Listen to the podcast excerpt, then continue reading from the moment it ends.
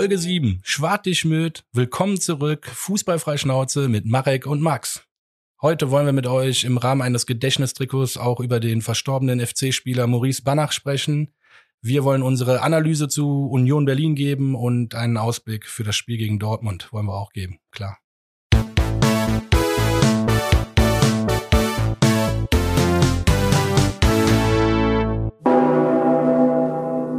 So, herzlich willkommen zurück. Folge 7, wie der gute Max das hier gerade schon angekündigt hat.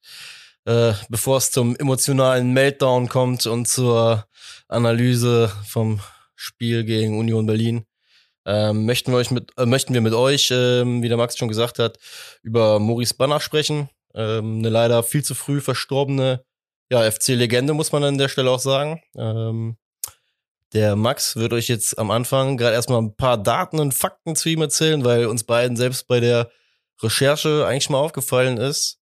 Klar, den Namen liest man regelmäßig beim FC, auch im Stadion, auf Spruchbändern und allem drum dran. Nichtsdestotrotz der Mann viel zu früh ähm, von uns gegangen, sodass wir ihn auch gar nicht mehr wirklich aktiv im Stadion ansatzweise irgendwie erlebt haben. Deshalb, Max, dein Part. Ja, ja, also ich habe bei der Recherche, oder nicht nur bei der Recherche, sondern ähm, bei den ersten äh, FC-Berichten von Maurice Banach habe ich schon angefangen zu googeln, weil ich ihn damals schon nicht kannte. Ähm, ich glaube, er hat 90, 91 äh, für den FC gespielt, da bin ich gerade geboren. Und äh, von daher können wir ihn auch gar nicht kennen. Also auch, wie du schon sagst, nicht mal ansatzweise. Ähm, geboren ist der gute Mann in äh, Münster, hat dann äh, für den BVB seine ersten äh, Bundesligaspiele gemacht, 14 Stück waren's. Ist dann in die zweite Liga gewechselt zu Wattenscheid und ist dann mit 21 Toren Torschützenkönig geworden in der zweiten Liga. Also eigentlich auch äh, ja, ein geiler Erfolg. Doch, finde ich immer geil. Auch Zweitliga-Torschützenkönig ist geil, weil dann bist du immerhin der, der Beste der zweiten Liga. Und ähm, ja, ab 1990 dann für den ersten FC Köln hat es dann auf ganze 49 Spiele und 24 Tore geschafft. Das ist schon starker echt Schnitt, ja, starker Schnitt auf jeden auf Fall. jeden Fall ein richtig guter Schnitt. Und seine letzten Tore leider vor seinem Tod, aber das ist natürlich äh, wie so ein Hollywood-Streifen eigentlich. Äh, Doppelpack gegen Fortuna Düsseldorf beim 4 zu 1 Sieg im Rhein-Derby. Das ist natürlich echt, kann, es waren seine letzten Tore für den ersten FC Köln. Krieg Gänsehaut, obwohl ich ihn gar nicht kenne, aber das ist doch, äh, es kann sich schlimmer keiner ausdenken, so als, äh, keine Ahnung. Ja. Ja, definitiv, definitiv. Äh, ja, sehr tragische Geschichte. Äh, ist natürlich immer tragisch, wenn ein Mensch viel zu früh von uns geht, beziehungsweise von dieser Erde geht. Ähm, Im Kontext mit dem FC. Äh, dementsprechend für uns dann Ja. auch nochmal äh, die Schippe Ja, vielleicht noch ähm, zum Unfall, Autounfall, den hatte ich jetzt noch nicht angesprochen. Der, es war das letzte Auswärtsspiel für ihn dann natürlich, klar. Er wollte von Schalke aus nach Münster fahren, war auch alles abgesegnet äh, zur Familie und von da aus dann am nächsten Tag zum Training zum FC und dann leider äh, irgendwie in Remscheid, Höhe Remscheid verunglückt.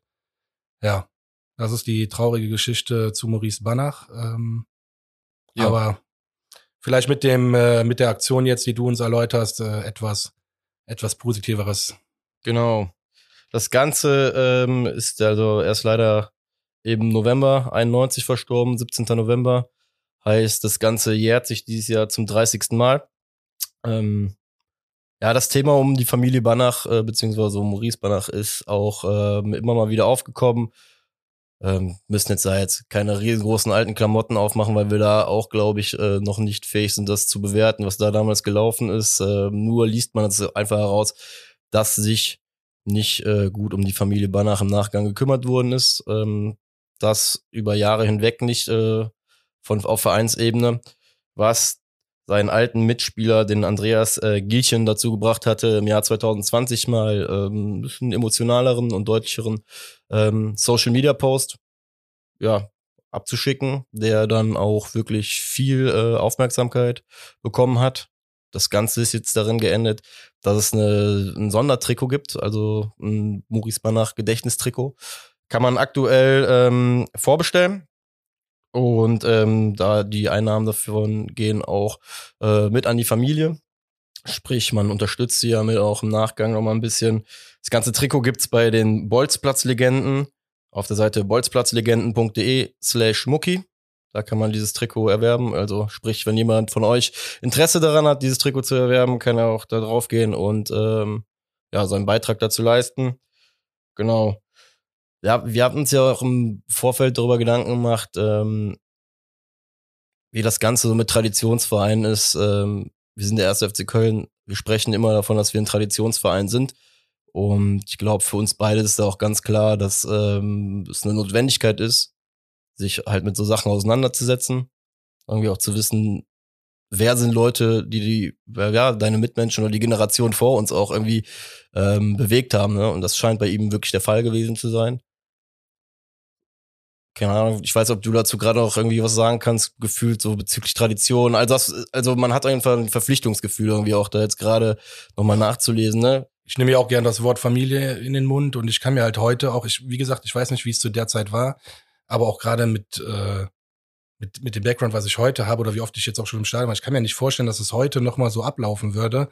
Und wenn, würde der soziale oder mediale Druck, nicht soziale oder Social Media Druck, dadurch habe ich das jetzt so verbunden, würde so groß werden, dass du das, äh, also das wird nicht geheim bleiben und äh, die Familien würden nicht mehr so im Regen stehen gelassen, ob sie es wollen oder nicht, die Vereine. Aber das finde ich schon echt ein Unding.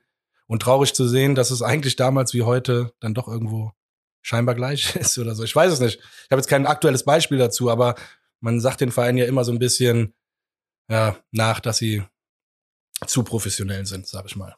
Ja, und umso mehr ist es ja auch äh, unsere Aufgabe als Fans, ähm, ja, da in die äh, Geschichts äh, Geschichtsbücher auch reinzuschauen, zu schauen, was sind oder wer sind Charaktere, die diesen Verein, den ersten FC Köln, den Geistbock geprägt haben. Ähm, Muki Banach war einer davon, ist einer davon. Dementsprechend äh, war es uns auch ein Anliegen, ihm die ersten Minuten dieses Podcasts zu widmen. Auch natürlich mit der ähm, Anmerkung, dass es dieses Sondertrikot gibt. Und ja, das ist einfach ein Appell an euch draußen. Schaut euch an, wer für diesen Verein gespielt hat, wer sich für den Verein zerrissen hat.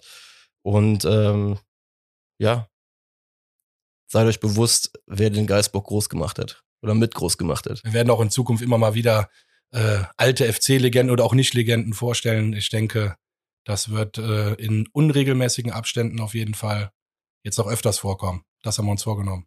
Ja, definitiv, weil ich glaube, der Begriff auch Traditionsverein ist heutzutage, der fällt immer nur in Verbindung mit diesen ganzen Konservenvereinen, die jetzt um uns rum entstanden sind, weil man irgendwie immer versucht, so diesen Gegenpol aufzustellen. Aber gerade Vereinsleben leben und auch Tradition zu leben, ist, glaube ich, auch Gedenken. Ne? Und auch einfach zu wissen, wer waren die Leute, wer sind die Leute und was ist passiert. Da muss ich, äh, da habe ich direkt schon eine Idee, den ich mir vorbereiten werde. Ich habe den Namen zum Glück gerade nicht parat, das ist auch gut so, aber mein Vater hat mir mal davon erzählt, als der noch jung war, zum Training gegangen ist und da wurde einer gefault, dann ist zum Coach gegangen, hat sich beschwert, hat immer nur gesagt, kämpfen Arschloch und hat sich um mir gedreht und hat weitergemacht. Richtig geil. Das wird es ja heute auch nicht mehr geben, aber den werde ich mal vorbereiten. Das war für mich auch eine Legende, als mein Vater mir das erzählt hat. Äh, Vielleicht hat derjenige aktuell Zeit, sich auf die Trainerbank zu setzen. Ich glaube, es war der gleiche, der auch Gummibärchen verteilt hat, wenn einer eine gute Aktion gemacht hat, aber nur einzelne. Oh, das sind mal Kontraste. ja. Da bringt Zuckerbrot und Peitsche ganz neue Bedeutung, ne? Jawohl, auf jeden Fall. Womit wir zum Dortmund-Spiel kommen werden. Willst du vor Union zum Dortmund-Spiel kommen? Ach, um Gottes Willen. Ja, du hast recht. Ich würde auch am liebsten, klar. Nee, nee, ich bin bei dir. Am liebsten würde ich auch erstmal äh, abhaken und weiter, aber ich, ich bin glaube, schon gedanklich äh, schon weiter, weil. Nee. Nee, müssen wir leider. Müssen ja, wir. Tut mir leid, Marek. Nö, da müssen wir durch. Da hast du recht. Da bin ich bei dir. Ähm, ja. Vielleicht atmen wir jetzt beide noch einmal kurz durch. Ich vielleicht einen Ticken mehr äh, als du. Ich war ja schon Samstag um 14.45 am Turm, als ich die Aufstellung gesehen habe, weil mir äh, ja ich hab's schon kommen sehen. Ich hab's kommen sehen, was passieren würde. Äh, dementsprechend, ja, bin ich gespannt, was du jetzt auch gleich zu sagen hast, weil ja. ich glaube, du weißt, wie es in mir brodelt. Heute haben wir den Spieß ja mal umgedreht. Heute setze ich dir die Pistole auf die Brust und ähm, ja, starte mit den Insta-Kommentaren. Und ja, fange direkt an mit äh, Eskalator 13. Ganz kurz und knackig, ohne Sturm Richtung Liga 2. Ja, das äh, und vor allem muss man bei der Aussage, stimme ich zu, vor allem muss man bei der Aussage auch nochmal sagen, da müssen wir uns auch gerade auf gar keinen Spieler oder so beziehen, sondern einfach auf die Auslegung, wie wir mittlerweile agieren, beziehungsweise an so einem Spiel wie Samstag gegen Union, keine Ahnung. Äh, gefühlt nur zentrale Mittelfeldspieler auf dem Platz stehen hast, äh, keine Flexibilität über außen bringst oder überhaupt irgendein System hast, bei dem du das Gefühl hast, dass wir nach vorne spielen, ähm, ja, ich kriege das kalte Kotzen einfach, muss ich ganz ehrlich sagen, mittlerweile, wenn ich, äh, ja, wie ich dir auch schon am Samstag vor dem Spiel geschrieben habe, als die Aufstellung rausgekommen ist. Das ist so ambitionslos aufgestellt, geht schon gar nicht mehr, also es geht schon gar nicht mehr schlimmer gefühlt. Deswegen. Und wir haben Möglichkeiten, anders aufzustellen. Dazu kommen wir auch gleich nochmal, deswegen will ich es jetzt gerade nicht weiter Ja. ausführen, aber kalte Kotzen, gutes Thema. Wir haben andere Möglichkeiten eigentlich, trotz des äh, limitierten Kaders. Ja, und äh, kannst, wie war die, die Grundaussage gerade nochmal vom, von dem Zitat? Ohne Sturm Richtung Liga 2. Ja. Und da bin ich auch mittlerweile, ähm, das heißt mittlerweile, seit Samstag noch mehr der Überzeugung, wenn wir nicht Wege und Mittel finden, um die scheiß Nuss in dieses Rechteck reinzuschießen, hey, dann wird's bitter. Dann wird's verflucht bitter werden. Und ich glaube, das hat der letzte Blinde gemerkt, dass äh, wir mit der Auslegung keinen Blumentopf mehr gewinnen werden. Ja, deswegen bin ich ja vollkommen dabei und äh, stimme dem nur zu. Vielen Dank an Eskalator 13 für den Post. Ähm, nächster Post, Nappi 1948. Drei Abwehrspieler, sieben Mittelfeldakteure, danach noch über die fehlende Torgefahr beschweren. Nach jedem Spiel zu experimentieren, tut so einer Gruppe, äh, Truppe, Entschuldigung, nicht gerade gut. Ja, auch da, also ich glaube, ich werde heute häufig Ja sagen bei den Zitaten, äh, weil wir alle, glaube ich, sehen, dass ähm, die Auslegung der Mannschaft einfach nicht die richtige ist. Das mit dem Wechseln verstehe ich ähm, auch. Eine Mannschaft braucht Konstanz, wobei die Frage ist, ähm, aktuell wünsche ich mir äh, mehr Wechsel, damit wir endlich mal eine Formation finden, mit der wir erfolgreich, zumindest ansatzweise erfolgreich Fußball spielen können. Dementsprechend hoffe ich, dass sich da noch ein bisschen was tun wird. Äh, bin ja eher so ein bisschen der Verfechter von ein bisschen schnellerem Spiel und ja, dass da einfach nochmal was probiert wird, weil ich nicht glaube, dass wir mit der Auslegung, so wie wir gerade spielen, ansatzweise erfolgreich sein werden. Und äh, ansonsten, das mit der Aufstellung kann ich nur auch, auch da wieder nur nicken zustimmen. Die Frage ist,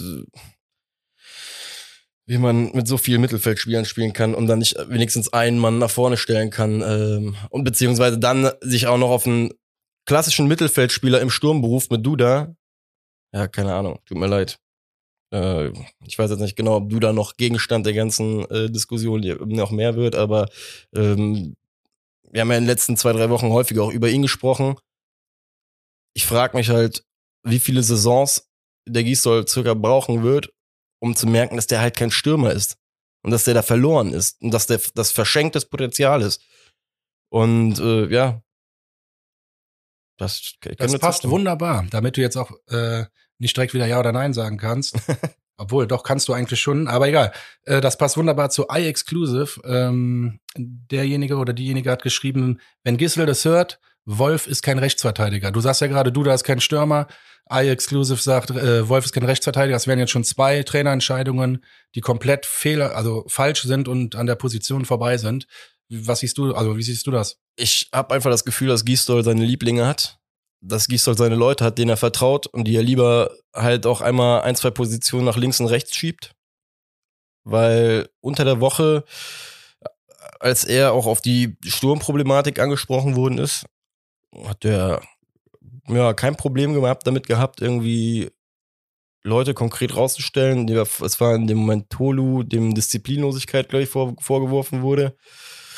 Und ähm, nach dem Spiel war der Kommentar zu Dennis, dass er, glaube ich, mit, nicht mit seiner Durchschlagkraft zufrieden war, wo ich mir einfach die Frage stelle, Junge, er hat acht Minuten gespielt. In einem Spiel, wo wir seit äh, ab der 67. hinten lagen. Ne? Vielleicht überlegst du dir halt in dem Moment halt, dass wir mal einen Stürmer brauchen, statt halt Leute da vorne aufzustellen, die du prinzipiell vielleicht cool findest oder irgendwie, weiß ich nicht, die mehr zusagen, die aber einfach von den Fähigkeiten halt irgendwo anders hingehören. Keine Ahnung. Nur, weiß ich nicht weil der äh, Pizzabäcker äh, nett ist, keine Ahnung, macht er noch lange kein gutes Steak. Ne? So, Ja, das ist wirklich so. Ich habe dieses äh, Statement extra rausgesucht, weil viele das genau sagen, was du auch gesagt haben, äh, ohne Stürmer keine Tore.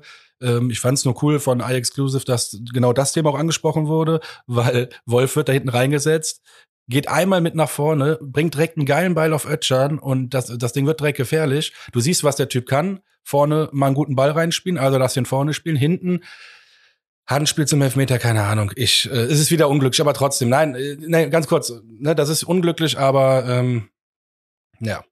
du, ich weiß, weiß halt nicht mittlerweile, was ein Verteidiger noch machen soll. Ne? Also klar, der Ball geht in die Hand, aber auch wenn das jetzt gerade von der Frage so ein bisschen weggeht. Nur, er hat die ja jetzt auch nicht irgendwie hochgehoben, sondern jetzt alles so auf Hüfthöhe. Der Verteidiger muss sich ja auch mitbewegen. Ne? Also du bewegst dich ja auch. Das heißt, dein ganzer Körper bewegt sich mit. Deswegen, ich war auch bei dem Elfmeter-Pfiff schon so, wo ich gesagt habe, oh, ja, schwierig. Ich habe mich aber auch viel mehr darüber aufgeregt, übrigens, wenn wir jetzt eh schon bei Elfmetern oder VR-Geschichten sind, drüber aufgeregt, als diese äh, Zichos, was Zichos, bei dem das äh, nachher nachgeschaut worden ist. Ich meine, ja, da haben die einmal eine Sache nachgeguckt, schon wieder mit dem Videoassistenten, ich auf der Couch saß und gesagt habe, ich habe keinen Bock mehr, mir die Scheiße jede Woche reinzuziehen, dass ein Spiel unterbrochen wird für eine Situation, die vor zwei, drei Jahren noch keinen Menschen interessiert hätte, wo jeder direkt abgewunken hat und gesagt hätte, ey, war gar nichts. War, also war aus dem Spiel heraus normale Bewegung, war kein Elfmeter. Macht einfach so, also wie gesagt, wie letzte Woche auch schon gesagt, deswegen werde ich jetzt auch gerade nicht äh, noch mehr dazu sagen. Einfach nur nervig. Ich bin mittlerweile einfach dafür, jedes Handspiel ist ein Hand. Egal ob, und dann, ey, ohne Scheiß, aber dann kannst du dich auch nicht mehr beschweren. Dann ist es zwar mega unglücklich, weil was willst du machen, wenn das so ist? Ich dachte auch die ganze, also was heißt die ganze Zeit? Ich dachte eine halbe Saison lang, dass das mittlerweile die Auslegung ist, weil das ja auch immer gesagt worden ist, Hand ist Hand. Äh, ich habe jetzt was ganz Spannendes wieder, wieder, gehört vom Kommentator. Äh, wenn der Ball vorher das Knie berührt von Wolf und dann an die Hand springt, sind die Schiedsrichters wieder ange Schiedsrichters, sind die Schiris wieder angelassen oder angehalten, nicht zu pfeifen. Genau, ich habe keinen Bock. Ne, wie du sagst, kein Bock mehr, lass uns das bitte nicht diskutieren. Jo. Ähm, also vielen Dank für die Einsendung von iExclusive. Äh, das wollte ich schon nochmal sagen, weil da für mich äh, Spieler hinten eingesetzt werden, die äh, eigentlich vorne besser wären. Und deswegen hatte ich mir den Kommentar auch rausgesucht. Das fand ich gut. Ja. Jo. ja. Die letzte oder das letzte, vielleicht auch ein bisschen als äh, Leitfrage gesehen, von CCAA Joey Gistel raus. Ja, also ich muss dir, ist eine Emotionsantwort jetzt gerade auch, wobei ähm, das einfach der Tatsache geschuldet ist, wie letzte Woche schon gesagt. Ähm, wir haben nicht mehr viel Zeit. Ja, ne? wenn, wenn du es machen, wenn du was machen und bewegen willst, uns auch de facto so ist, dass, weiß ich nicht, die Qualität des Kaders einfach nicht hoch eingeschätzt wird, dann brauchst du einen anderen Impuls. Ich habe vor ein paar Wochen noch gesagt, Gies soll jetzt der Mann das machen sollte und wird. Der weiß ich nicht, das glaube ich mittlerweile nicht mehr.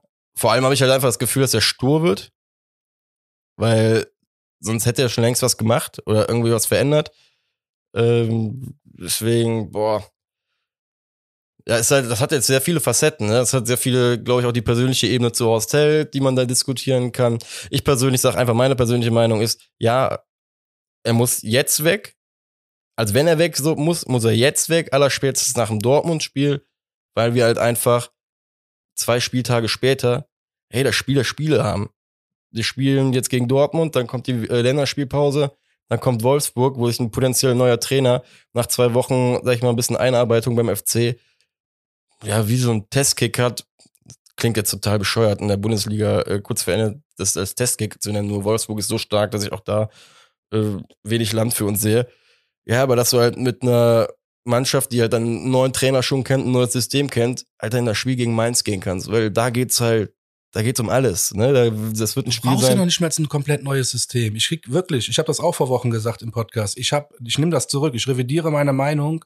Äh, Gistul ist für mich nicht mehr äh, unantastbar und der Mann, mit dem wir jetzt den Klassenhalt holen müssen. Ähm, genau aus den Gründen, die du gesagt hast. Wie kannst du jetzt schon wieder, also gegen Bremen, alles, was gegen Bremen gut funktioniert hat, hat er jetzt wieder außer Acht gelassen. Ich meine, das frühe Pressen, okay, das äh, hat Union besser dann äh, ähm, ja besser verteidigen können, aber Außenspieler Ismail Jakobs hat gefehlt, da hat wieder Schnelligkeit auf der Außen gefehlt. Ich weiß nicht, was, was das schon wieder sollte. Warum lässt man den Liminios nicht einmal spielen? Den Griechen, den wir geholt haben, der wird immer eingewechselt. Warum? Ja, der hat doch wenigstens Bock. Also zumindest scheint es so, als hätte er ja. Bock. Ich meine, der kann, ist auch nicht besser als da irgendwer anderes, aber. Äh, Weiß, das Ding ist, wissen wir ja noch nicht mal. Das ist ja auch nur der ja, Punkt. Doch, wissen doch. wir ja gar nicht. Sieht man so in manchen Situationen ja. schon. Aber ich würde jemand, ich würde jemanden trotzdem gerne mal 60, 70 Minuten sehen, als mal nur 15 Minuten und vielleicht, aber sprich ruhig gerade aus, Entschuldigung, weil ich werde hier gerade schon wieder emotional und äh Nein, ich wollte einfach nur begründen, warum ich meine Meinung da auch revidieren will, weil es kann nicht sein, äh, was du halt auch gesagt hast, aus Sturheit ähm, wieder keinen schnellen Außen zu bringen. Ich habe viele Leute, die dagegen sprechen und sagen, Jakobs ist noch nicht äh, der Mann, den wir brauchen und der ist noch nicht gut genug und ja, der Junge hat auch noch keinen Durchbruch, der ist auch nicht, der braucht Selbstbewusstsein, das haben wir auch schon hundertmal gesagt. Lass den Jungen einfach spielen, weil wenn er einen schlechten Tag hat, dann läuft er immer noch 150 km/h schnell über die Linie und äh, und selbst wenn er den Ball hinten gegen die Eckfahne läuft, keine Ahnung, manchmal geht es auch nur um Zeit zu gewinnen, dass jemand nachrücken kann, weiß ich nicht. Also verstehe ich nicht. Dann wieder kein Stürmer, auch wieder für mich unverständlich. Jetzt sehe ich aber ja, ich sehe da kein, ich, ich, ich, boah, ich bin, ich hab krieg da gerade so. Wie dir geht's so äh, Nein, wie aber ich stehe jetzt zum Beispiel im Training. Jetzt hat der, der Gistel will jetzt, hat jetzt im Training wieder neue Sachen ausprobiert. Jetzt spielt der Dennis über Außen. Äh, das fände ich ja noch okay, wenn Jakobs und Dennis über Außen spielen. Dann kannst du von mir jetzt auch ein Du da vorne drin lassen oder so. Dann hätten wir wenigstens Schnelligkeit und wieder Sturmgefahr vorne. Äh, ich äh, weiß nicht, das ist jetzt wieder, ist das jetzt ein Umdenken von Gisto oder das ist jetzt wieder nur so eine, äh, ich kann den Typen nicht mehr einschätzen und das geht mir so richtig auf die Nerv. Sorry, dass ich gerade ein bisschen verwirrt vielleicht daherrede, aber das ist einfach der Punkt bei dem Gistel im Moment. Ich verstehe den nicht mehr. Gegen Bremen habe ich ihn krass abgefeiert dafür, dass er die Taktik, dass er Bremen gut studiert hat, auf Viererkette umgestellt hat, ähm, früh pressen lässt. Und dann habe ich ihn nur kritisiert dafür, dass er keinen Stürmer reinsetzt. So, und gegen Union macht er irgendwie wieder alles anders. Ich, ich, ich, hä? ich hätte mir halt einfach von ihm mal gewünscht, gegen Union mutig zu spielen, nicht mit dieser, wie ich es dir geschrieben habe, vom Spiel, das wird ein, gut, wir haben jetzt am Ende was ein 2-1, aber das, die Aufstellung roch schon nach einem 0-0 oder 1-0-Sieg oder sonst was, dass wir das Tor überhaupt auch wieder geschossen haben, ne? Wieder ein Elfmeter, muss man auch noch dazu sagen. Wir schießen ja einfach die Tore, die wir mittlerweile machen, sind ja wie schon letztens erwähnt, entweder abgefälscht, äh, Torwartfehler oder ein Elfmeter, den wir äh, schießen. Keine Ahnung. Ähm. Ja, nee, aber dann wieder zum Punkt Wolf. Wolf ist kein Rechtsverteidiger. Wolf geht ja einmal richtig geil mit nach vorne, gibt sofort den Ball quer zum äh, Ötchan, geile Vorlage und dann wird's gefährlich. Deswegen, ich verstehe es nicht. Dann lass doch den Wolf nach vorne, den Ismail Jakobs nach vorne. Äh, habe ich Thielmann irgendwie vergessen? Was ist mit dem? Äh, der hat gegen München zum Beispiel zweite Halbzeit, spielte echt ein sauberes Spiel. Und keine Ahnung, gegen Berlin hat er, glaube ich, nicht eine Sekunde gesehen. Wieso stellen wir gegen eine Mannschaft wie Berlin, die groß gewachsen ist hinten vor allem Ding, nicht klein auf und versuchen sie einfach schnell zu schlagen? Und schlagen jetzt dann die ganze Zeit irgendwelche Bälle rein, wo, wo ich den Friedrich nachher einen Arsch ablacht, wenn er in der Kabine drin sitzt. Weil ich einfach nur denke von wegen, ey, das war ja einfach. Ja, der Jakobs hätte sich auch kaputt gelacht. Der wäre wahrscheinlich wie äh, Pylonen um die Spieler rumgelaufen. Jetzt ja. übertreibe ich es ein bisschen. Ja, aber, aber ich, ne? Hätte mehr Sinn, einfach von der ganzen Theorie her mehr Sinn gemacht, gegen lang gewachsene Verteidiger einen Ismail Jakobs von außen da rein. Ja, überleg dir mal, Jakobs, Dennis, Limnios, das sind alles Thielmann, das sind alles schnelle, kleine, quirlige Leute, die dazu noch ein Max Meyer, der von hinten noch ein bisschen, bisschen Feuer gibt. Das muss ich übrigens sagen. Meyer, Hector in der Mitte, merkst du halt direkt. Das ist jetzt der positive Aspekt des Spiels. Ne? Wenn die nochmal so einen Push dahinter abgeben. Da hast du ja auch noch mal so ein bisschen so ein Sicherheitsnetz mit zwei Leuten, die ein bisschen auch gestandener einfach sind. Ey, aber dann wirbel doch vorne einfach mal. Wir sind am Arsch, Alter. Wir sind am Arsch ohne Ende. Ja, Und aber wo du gerade, nee, aber wo du gerade sagst beim Positiven, sorry, hab ich Ja, ja, nee, nee, alles gut, bitte. Wo du gerade beim Positiven gewesen bist. Wir reden ja auch oft davon, dass Spieler einen gewissen Unterschied machen können. Und äh, jetzt rede ich wieder von Dennis. Dennis kann einen gewissen Unterschied machen. Ähm, man hat sowas gesehen, zum Beispiel Hector. Hector ist noch nicht wieder fit, aber wo der einen Elfmeter rausholt, ich sag dir, 90 Prozent der Spieler, die drehen sich gar nicht in die Richtung, wie der das macht. Und nur deswegen kriegt er den Kontakt und Elfmeter, das war ein ganz klarer Elfmeter. Und deswegen finde ich es geil. Hector ist ein Spieler, wie du sagst, Hector Meyer und dann noch ein Dennis vorne rein. Oder auf die Außen, die, die trainieren es jetzt ja gerade. Der Wolf hat auch offensiver trainiert die Woche. Äh, entweder äh, merkt der Gistel richtig Feuer unterm Hintern, aber richtig, oder ja, das ist wieder irgendwie. Wäre auch komisch, wenn nicht, ne? Das ja, aber das muss der doch schon vor drei Wochen gecheckt haben. Ja, ich verstehe das Wohlfühl-Oase Geisbockheim. Sag ich dir ganz im Ernst. Wohlfühl-Oase Geisbockheim. Und äh, ja, das ist einfach, wie gesagt, ich bin. Naja, lass uns mal festhalten. Ich bin mal äh, gespannt. Ja, ähm, ich möchte noch kurz einen Aspekt zu der Geschichte mit den Toren erzählen, weil ja. ähm, ich wirklich so sauer war, in den letzten Tagen, dass ich mir sogar die Mühe gemacht habe, mir einfach mal anzugucken, was seit dem 1.1.2021 so gelaufen ist beim FC. Was glaubst du, wie viele Tore wir in den letzten zwölf Spielen geschossen haben? Bundesligaspielen. Ich habe das Regensburg-Spiel extra jetzt mal ausgeklammert. Boah, das waren äh, maximal drei. In den letzten zwölf Spielen? Warte mal, welche Spiele hatten wir? Ach nee, wir haben ja noch gegen Bielefeld gewonnen und so. Ja, gut, es waren dann sechs. Ja, es waren schon zehn. Aber wie du auch schon netterweise gesagt hast, ne, drei davon gegen Bielefeld äh, geschossen, ähm, zwei gegen Schalke und da muss ich auch noch sagen, ne, das vergessen alle. Auf Schalke, diese drei Punkte, die waren auch in aller, allerletzter Sekunde, die wir uns geholt haben. Ich habe mir wirklich die letzten zwölf Spiele einfach mal angeguckt, all die diesem Jahr waren. Ein Punkt gegen Werder geholt, Torwartfehler Pavlenka. Das Tor am Wochenende, Elfmeter. Das Tor gegen den FC Bayern beim 5-1 mir einfach auch nochmal angeguckt. Drei Bayern-Spiele auseinandergelaufen. Klar, Tor ist Tor, ne? Aber ich bin mittlerweile wirklich so, so weit, dass ich mir die ganzen Sachen angeschaut habe.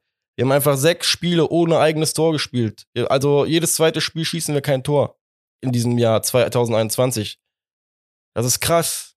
Das ist einfach, und wie man da. Okay, das war mir tatsächlich auch nicht so bewusst und äh, was jetzt wahrscheinlich auch gerade sagen wolltest, äh, wie man da dann keinen Stürmer einsetzen kann, ist dir einfach unverständlich. Ja. Und mir genau das, sorry, dass ich das vorweggegriffen habe, aber mir krass rausgesucht, vielen Dank, weil das war mir gar nicht bewusst.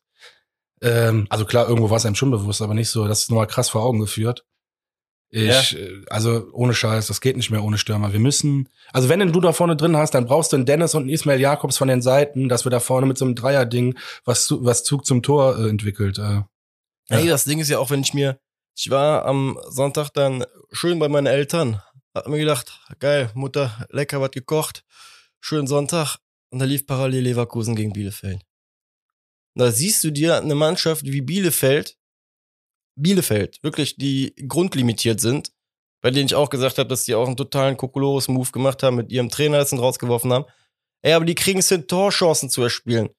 Ne? Keine Ahnung, ich sitze mit meinem Vater auf der Couch und er sagt mir, guck mal, krass, bei denen hast du wenigstens das Gefühl, dass die drei, vier Mal vors Tor gekommen sind in dem Spiel. Klar haben sie das Ding jetzt auch gerade gewonnen ne, an dem Tag, aber ey, das, ist, weiß ich nicht, es ist einfach grundlegend frustrierend, vor allem wenn du überlegst, mit was für einer Euphorie wir vor vier Wochen gesaß nach dem Derby-Sieg, wo du das Gefühl hattest, boah, krass, vielleicht ist gerade was passiert. Ey, und schon wieder, wie gesagt, ja, schlimm. Einfach nur schlimm. Ja, auch zum, zum Jakobs. Er kommt jetzt äh, die Woche oder vor zwei Wochen, glaube ich, war es, äh, nee, war die Woche noch, äh, Stefan Kunz vorbei und sagt, ich vertraue Ismail Jakobs zu 100 Prozent. Der ist auf jeden Fall dabei bei der U21-Europameisterschaft, die jetzt ansteht dieses Jahr. Keine Ahnung. Äh, ich schwöre, die Mannschaft sieht alles anders als der Gistel. Die Außenstehenden sehen irgendwie alles anders als der Gistel. Dass der Typ nicht gerade bei 100 Prozent ist und auch nicht bei 100 Prozent Selbstvertrauen und dadurch auch nicht bei 100 Prozent Leistung ist, okay. Nochmal, aber die Schnelligkeit, die wird uns im Abstiegskampf da helfen. Absolut. Wir spielen ja nochmal gegen Mainz. Ja, nur muss ich dir ganz ehrlich sagen, wenn ich mir so sporadisch die Sachen von Mainz angucke, habe ich bei denen irgendwie immer das Gefühl, dass die mal äh, jedes vierte Spiel zumindest so ein Spiel haben, in dem sie halt drin sind. Und das hatte ich beim FC in den letzten Wochen halt nicht mehr. Schlussendlich muss ich auch sagen, wenn wir ganz ehrlich sind, der Sieg gegen die Gladys ist auch nichts Besonderes mehr. Die kacken gerade auch komplett ab, ne? Die haben, glaube ich, weiß gar nicht, wie viele Spiele hintereinander verloren. Da kannst du schon fast froh sein, dass wir äh, den Sieg gegen Gladbach bleibt immer besonders, aber ich weiß noch, wie wir vor Wochen gesagt haben, wir haben die wichtigen Spiele alle gewonnen. Äh, davon ist überhaupt nichts mehr übrig geblieben. Ich glaube, vor, lass mich, also nagelt mich jetzt nicht fest, aber ich glaube, vor vier bis sechs Wochen waren wir noch acht Punkte vor Mainz. Ja. Jetzt haben wir einen Punkt Vorsprung. Ey, und Mainz hat das muss man erstmal verspielen. Und Mainz hat seinen Stürmer noch im äh, Winter abgegeben findet trotzdem einen Weg, Tore zu schießen. Wo wir hier alle standen und lachend äh, und gesagt haben, sind die doof? Die haben ja gar keinen Bock mehr auf Bundesliga. Und was ist? Ja ja, wie, ja, wie gesagt, einfach schwere, schwere, schwere Zeiten. Kannst einfach nur hoffen, dass wir jetzt am Wochenende, wobei, das ist ja auch wieder das Paranoide an der Geschichte, ne? Jeder Spiel, jedes Spiel zählt jetzt gerade und du musst eigentlich in jedem Spiel einfach irgendwie Punkte holen und über jeden Punkt glücklich sein. Ey, wenn du jetzt am Samstag gewinnst, ist der Typ nicht weg, ne? Das war übrigens in der Hinrunde eine ziemlich ähnliche Situation. Möge es, also wie gesagt, möge der erste FC Köln am Wochenende gewinnen und nachher den Klassenerhalt schaffen und dann ähm, das Problem Richtung Sommer verlagern, weil wir werden auch im Sommer darüber reden müssen, ob derjenige uns weiterhilft oder nicht. Ohne hier Köpfe zu fordern oder sonst was, aber das Ding ist, wir stagnieren. Es ist keine Entwicklung im Verein, halt sportlich nicht und äh, ja, geht nicht. Geht einfach nicht. Ist eigentlich die Umfrage ausgegangen? 51 Prozent waren, äh, dass er nicht geht. Also, dass er nicht bis zum Saisonende bleiben wird. Ist das richtig zusammengefasst? Ja, war auf jeden Fall 51, 51 zu 49 Prozent. Das war genau, sehr, sehr eng. Ja. Also, aber das ist, glaube ich, auch genau das, was alles widerspiegelt im Moment. Ne? Ich, äh ja, aber ich glaube, auch da haben die Leute äh, sind mit zweierlei, äh, zweierlei Maß rangegangen. Ne? A, dieses soll er es schaffen oder wird er oder wird er unser Trainer bleiben? Ne? Also soll er unser Trainer bleiben oder wird er unser Trainer bleiben? Bei Wirt ist ja auch noch ganz viel dieser Aspekt, wird der FC ihn überhaupt feuern? Das, deswegen glaube ich, ist das auch so 50-50 ausgegangen. Weil ich glaub, kann mir nicht vorstellen, dass 50 Prozent der Leute glauben oder möchten, dass er gerade aktuell in der Position ist, in der er ist. Ja, gut, guter Punkt. Äh, für mich ist er auf jeden Fall nicht mehr der richtige Mann. Ja, ich kann mich da nur anschließen, bin da wie, genau wie du und revidiere meine sehr euphorische Aussage von vor vier Wochen. Keine Ahnung, zumindest wir brauchen halt einen Impuls, weil ich den Impuls halt gerade aktuell im Verein nicht wiederfinde. Lass uns die paar positiven Punkte nochmal zusammenfassen. Also, Jakobs hoffentlich auf den Außen oder wieder von Anfang an überhaupt mal wieder spielen. Ähm, Wolf hat offensiv trainiert. Dennis hat auf den Außen trainiert. Das äh, scheint mir ja, also es ist alles anders, was bisher in den letzten Spielen gelaufen ist. Von daher freut mich das jetzt erstmal, wenn ich was Positives finden will die Woche. Ähm, und Keins und Andersen haben voll mittrainiert, also Vollkontakt. Also da war kein äh, Geschone oder so. Äh, ja, ich sehe schon deine Augen, die strahlen jetzt nicht vor Glück, aber warte, nochmal, wir hatten, glaube ich, letzte Woche oder vor zwei Wochen gesagt, ich oder ich hatte es gesagt, ich bin froh, wenn keins zurück ist, einfach wieder diese Option zu haben, dass ich das mal sagen würde, hätte ich auch nicht gedacht, aber ja, keins, Junge. Du bist jetzt der Mann. Ich wollte nämlich gerade, oder hab genau deshalb so geguckt, weil ich dachte, dass du jetzt auf Anderson raus möchtest. Bin bei Anderson, habe ich keine Gefühle. Wirklich nicht. So, weiß ich nicht. Die, die Summe, die man ihm andichtet, für die er nach Köln gekommen ist, mir, weiß ich nicht, kann ja nichts für, dass so viel für ihn gezahlt wird. Äh, die Verletzung ist, Verletzungshistorie tut mir einfach persönlich nur leid ähm, wünsche ich keinem. Aber ich habe hab bei dem keinen, habe bei dem jetzt nicht das Gefühl, dass der den Unterschied bringen wird. Also so vom Stürmertyp mehr. Bei Keins wiederum, glaube ich, ist genauso, wie du eben es angesprochen hast, ein Typ, ist garantiert nicht hyperkonstant, aber er hat diesen Faktor, dass er dir, dass er einfach Unruhe halt, ne, irgendwie herbeischafft. Mit der Art und Weise, wie er Fußball spielt. Ein Wuseliger. Ja, der ist halt einfach so ein Wuseliger. Ich, äh, wo war das? In, wo haben wir gespielt im Pokal? In Wiesbaden? Ja, da stand ich im Block und hab mir erstmal gedacht, uiuiui, da glaubt aber auch einer, er sei Lionel Messi, so vom Style her, wie was er gemacht Denken hat. aber einige. Jo, ähm, aber äh, manchmal hat er ja dann auch seinen äh, hellen Moment im Spiel, so der einfach das Spiel belebt, ne, auch gute Flanken bringt er auch rein ein solider Spieler, den der FC wahrscheinlich auch dieses Jahr äh, vermisst hat. Wobei halt die Frage gewesen wäre, wie viel er in den letzten vier Spieltagen gespielt hätte, weil äh, wir halt ohne Außen an die ganze Sache rangegangen sind. Ja, aber ich bin da bei dir. Bei dem, äh, glaube ich, zum Beispiel jetzt am Endspurt, ähm, möge er fit bleiben oder mögen, mögen beide einfach bitte fit bleiben. Bei Anderson ist ja auch die Sache, keine Ahnung. Vielleicht schießt er ja auch noch die drei, vier Nüsse und alles hält und das ist auch das, was ich dem Jungen wünschen würde. Und uns vor allem Ding. Genau. Ja, vor allem die äh, Tabellenkonstellation gibt es ja auch her. Ähm, die, also jetzt haben wir gerade ungefähr den D-Day, alle Mannschaften gleich auf. Und ähm, ja, ich bin gespannt. Also spielen ja viele noch gegeneinander. Also wir spielen noch gegen äh, Mainz und Schalke. Äh, Hertha spielt Hertha spielen wir genau richtig und die spielen genau und die spielen alle auch noch gegeneinander und deswegen ich bin mal ganz gespannt, wie das Ding da unten ausgeht. Ähm, das Krasse ist ja, dass sich im Endeffekt dieses Wochenende Bremen und Augsburg ja komplett aus dieser unteren Gruppe verabschiedet haben. Ne? Also ja, es haben, gibt nur noch eine untere Gruppe. Ja, glaube ich auch. Naja, jetzt gibt zwei. Eine spielt für sich, das ist Schalke. ja, okay, gut. Schalke wird nie Meister und der Club steigt ab. Ja, Schalke dies ja dann auch. Wobei, wie gesagt, wir sollten uns vielleicht gerade in dem Moment nicht mehr zu weit aus dem Fenster lehnen, aber äh, genau, die zähle ich, die, all die zähle ich zum Beispiel schon gar nicht mehr in diese, in dieses Viererpaket rein. Ich glaube, es sind Köln, Bielefeld, Hertha und Mainz, die äh, sich da unten prügeln werden, um die zwei glücklichen Tickets. Wobei ich aber auch bei, bei Hertha hatte ich letzte Woche schon mal gesagt, oder vor ein, zwei Wochen schon gesagt, oh, ich, die sind individuell halt schon so stark besetzt, dass mir es schwerfällt, damit zu rechnen, dass sie auf einmal unterm Strich landen oder in der Relegation. Ähm. Die haben Cordoba, leider. Ja, wäre der mal bei uns geblieben. Hätte ihm gut ja, getan, hätte uns gut getan, aber brauchen wir auch gerade ja. eine der vielen, vielen, vielen Geschichten rund um den ersten FC Köln. Äh, ja, mein, ich sag dir ganz ehrlich, meine Prognose jetzt gerade, meine Hoffnung, beziehungsweise meine Hoffnung ist halt einfach, wir werden 15. Ähm, die Arminia schafft es irgendwie in die Relegation und Mainz geht hoffentlich einfach direkt runter. Ich kann mit Mainz gar nichts anfangen. Ähm, das ist mein Wunsch. Glauben tue ich leider nicht, dass es so eintreten wird. Ich glaube tatsächlich, wie es auch viele, ähm, viele Zuhörer uns äh, über Instagram geschickt haben, dass der 16. Platz dieses Jahr unser sein wird, aber das Kräuter führt uns rettet. Und tatsächlich kann wirklich Relegation glaube ich nicht, dass wir gewinnen können gegen keine Mannschaft, selbst gegen Kiel nicht. Ich glaube tatsächlich, dass wir, also da, da habe ich recht Angst vor. Aber wenn Kräuter für Dritter wird, dann Ave Maria, dann haben wir es geschafft. Da bin ich mir sicher.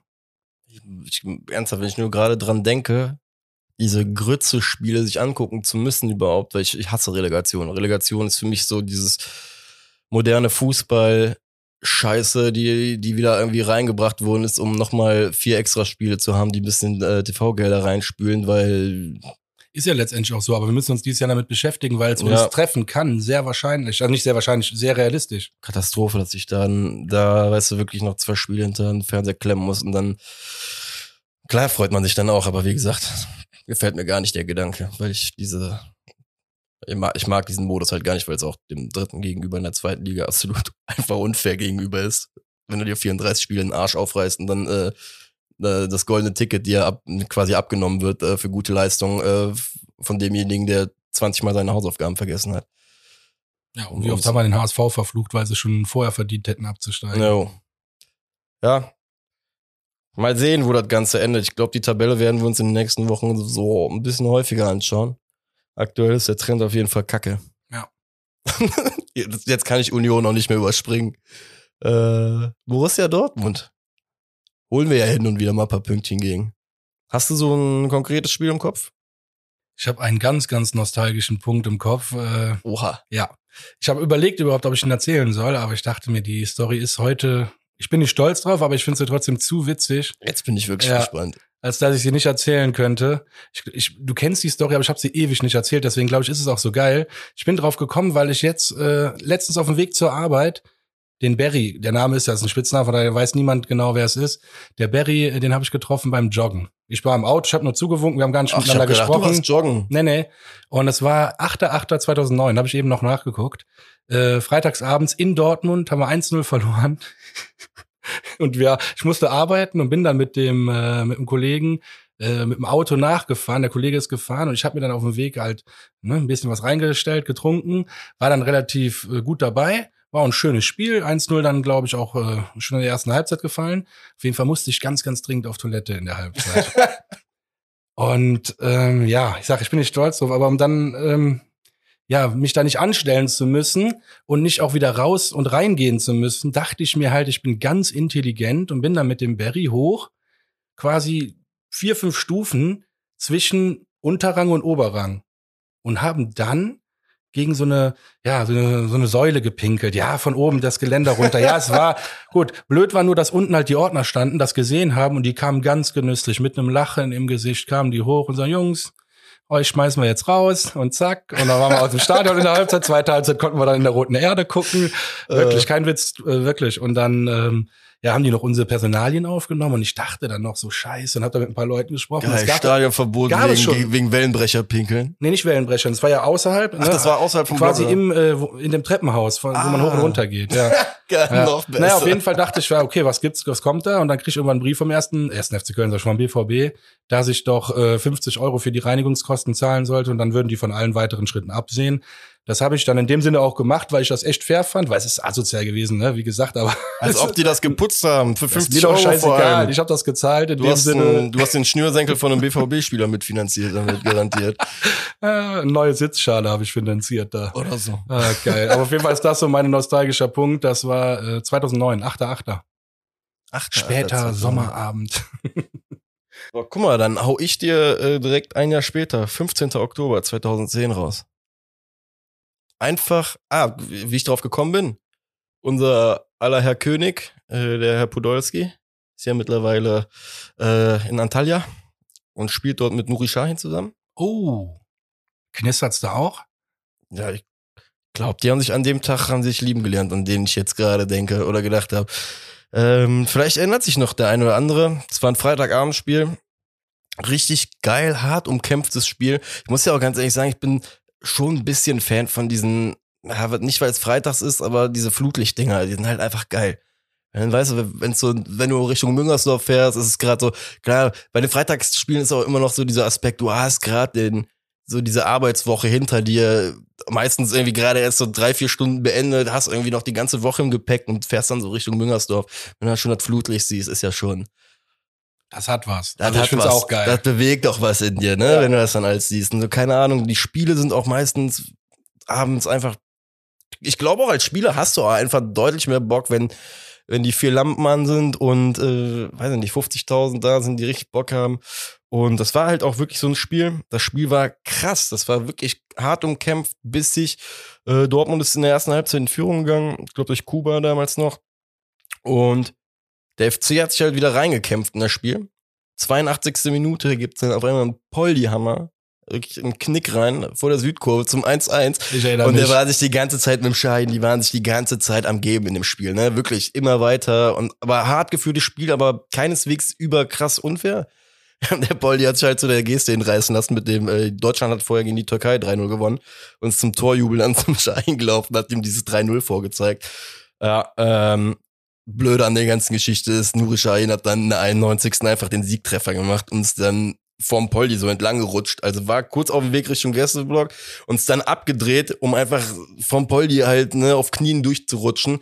Weidenfeller kam noch angerannt, haben dem auch noch irgendwas entgegengeschrien. Klar, wir haben das Spiel in dem Moment verloren. Ey, aber es war so real, es war Fußball. Wenn, ich habe mir das halt nochmal angeguckt diese Woche. Und auch danach so die Interviews, die Aussagen von Shahin und von Podolski waren so nach dem, ey, wir haben uns die Hand gegeben nach dem Spielertunnel, war ein bisschen, war ein bisschen härter. Und genau das glaube ich den beiden auch, weil die beiden, das sind einfach noch Jungs so, die Fußball leben per Emotionen und danach ist auch wieder gegessen, weil man kann sich danach auch hassen, das kann auch passieren.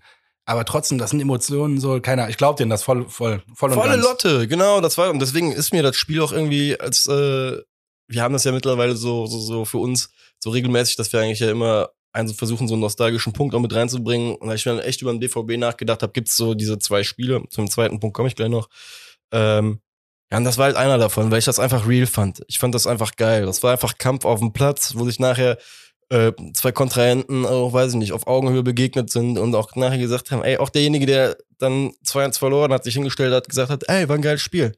Das ist, das ist Fußball. Das war Kampf bis in die letzte Minute mit dem besseren Ende in dem Moment für den anderen und, aber das war halt einfach real, ne? Und zweiter geiler Moment, da, da schwöre ich dir, da kriegst du jetzt gleich wieder Gänsehaut. Äh, ich bin gespannt. Yes, Sir. 19. Dezember 2015. Ein gewisser äh, Herr Sörensen köpft den Ball, ich meine sogar noch aus der eigenen Hälfte in der 90. kurz vor Ende, das habe ich jetzt nicht mehr sauber rausrecherchiert, aber kurz vor Ende auf jeden Fall. Den Ball in die Schnittstelle und da steht auf einmal Modest und prügelt das Ding ins Tor rein und ist eine Eruption in Müngersdorf, auch an dem, äh, es war aber ein Samstagabend, also es war schon dunkel, was im Dezember war. So ein geiler Torjubel. So ein abnormal geiler, geiler, geiler Torjubel, weil dieses Tor auch so gefühlt aus dem Nichts kam. Ne? Also der Ball kam, wie gesagt, das war eine Kopfballvorlage von Frederik Sörensen aus der eigenen Hälfte und auf einmal wieder Bums. Ich will mich an den Torjubel, werde ich auch, glaube ich, ewig äh, in Erinnerung halten, weil das einfach, weiß ich nicht, es war geil, es war real die Spiele gegen Dortmund haben eh so mal so ein, weiß ich nicht, so ein Touch einfach, der äh, Spaß macht. Ja, wie das Hinspiel. Ja, genau, wie das Hinspiel. Ich saß mit Freunden zusammen und die Freundin war schon total angepisst, weil wir nur so negativ dahergeredet haben. Die ist eigentlich gar kein FC-Fan, war nur total angepisst, weil wir die ganze Zeit so negative Stimmung verbreitet haben. Jetzt will ich einmal mit euch FC gucken und dann verbreitet ihr so negative Stimmung. Und dann haben wir das Spiel gewonnen. Also war doch okay. Urplötzlich. Können wir jetzt auch wieder machen. Und jetzt brauchen wir es auch wieder. Wie letztes, auch wie in der Hinrunde. Ja. Aber mal realistisch betrachtet, wie siehst du die Chancen für das kommende Spiel? Ja, ich sag mal, der BVB ist halt irgendwie immer für so ein, was heißt ein Ausrutscher gut, ne? Auf dem Papier viel, auf dem Papier wirken sie viel stärker, als der Tabellenstand es aussagt, in meinen Augen. Ähm, haben vorne halt einen X-Faktor hoch 100 mit Haaland. Also jetzt rein, wenn wir jetzt mal die Tabelle komplett außen vor lassen, rein individuelle Fähigkeiten in den Raum stellen kriegst du nicht Angst, wenn du Haaland gegen Zichos siehst oder Haaland gegen Mireille oder Haaland gegen was weiß ich wen. Also schon krass, der Junge ist halt wow, extra, extra klasse, was er kann. Hoffentlich verdrehen sie sich nichts im Knie. Jo. Ja, wie gesagt, deswegen, wenn du mich jetzt ganz nüchtern fragst, boah, ich weiß nicht, woraus ich Hoffnung ziehen sollte für, für einen Sieg. Äh, wenn wir einen Punkt holen, wäre es ganz nett. Nicht, was heißt, wäre es ganz nett, wäre wär überlebenswichtig. Ähm, wenn wir drei mitnehmen, nehmen wir die natürlich auch lachend und äh, ja, lachend mit und freuen uns, aber ja, mein Optimismus ist ehrlich gesagt sehr, sehr gedämpft gerade. Ja, was die Punkteerwartung angeht, äh, bin ich da bei dir, bin ich auch, also ist meine Erwartung auch sehr gedämpft.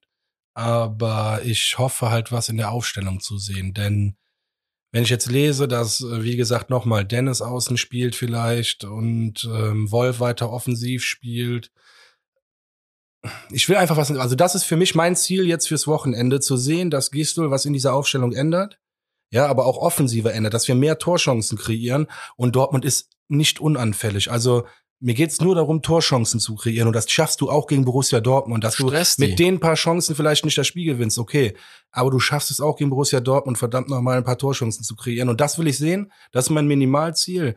Und wenn das nicht kommt, wenn das noch nicht mal kommt, dann male ich ein Schild und mach äh, nein, ein Zoom-Meeting mit Gistel raus. Ich weiß es nicht.